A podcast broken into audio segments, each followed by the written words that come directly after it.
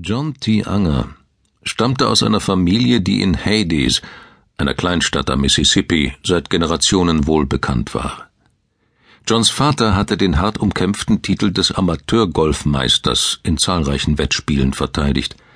Mrs. Anger war, soweit die Sonne scheint, wie man dort sagte, für ihre politischen Reden bekannt. Und der junge John T. Anger, der gerade 16 geworden war, hatte schon alle neuen Tänzer aus New York getanzt, noch bevor er lange Hosen trug.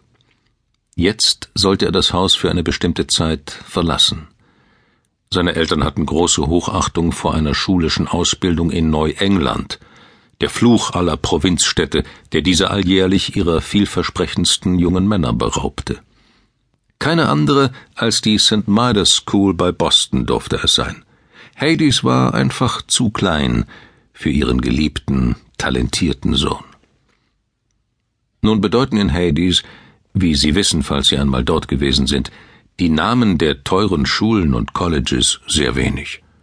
Die Einwohner sind der Welt schon so lange entrückt, dass sie, obgleich sie so tun, als seien sie in Fragen der Mode, der Umgangsformen und des Literaturgeschmacks durchaus auf dem Laufenden, weitgehend auf Hörensagen angewiesen sind – und ein gesellschaftliches Ereignis, das man in Hades glanzvoll fand, hätte eine Steakkönigin aus Chicago zweifellos als, na ja, ein bisschen provinziell bezeichnet.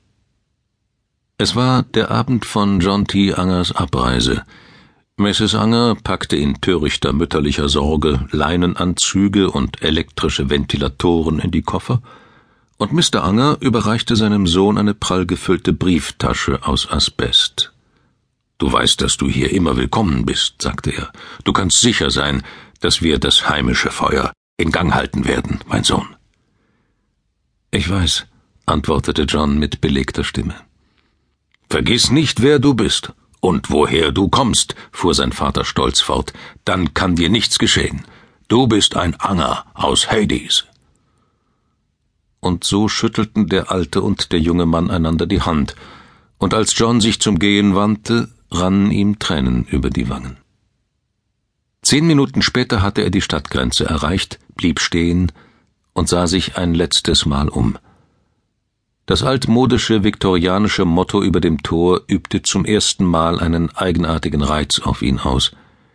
Immer wieder hatte sein Vater versucht, es durch ein zuversichtlicheres, schwungvolleres ersetzen zu lassen. Zum Beispiel durch Hades, ihre Chance – oder ein schlichtes Willkommen über einem aus Glühbirnen bestehenden Bild eines herzhaften Händedrucks. Das alte Motto sei ein bisschen deprimierend, hatte Mr. Anger gesagt. Doch nun.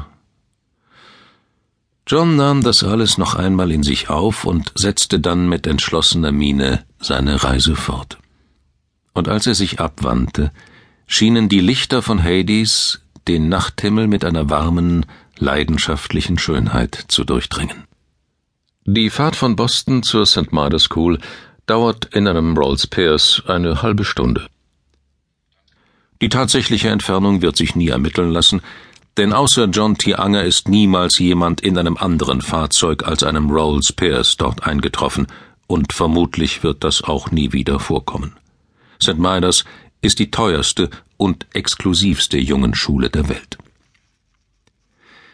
Johns erste beiden Jahre vergingen recht angenehm. Die Väter seiner Mitschüler waren allesamt Finanzmagnaten, und John verbrachte die Sommerferien als ihr Gast in teuren Urlaubsorten.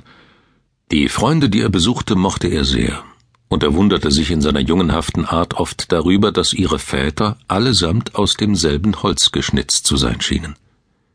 Wenn er sagte, woher er stammte, fragten sie jovial, ganz schön heiß da unten, was? und dann zwang sich John zu einem angedeuteten Lächeln und erwiderte Das kann man wohl sagen. Seine Antwort wäre munterer ausgefallen, wenn er nicht immer denselben Witz zu hören bekommen hätte, allenfalls noch die Variante Und finden Sie es heiß genug da unten, die er ebenfalls hasste.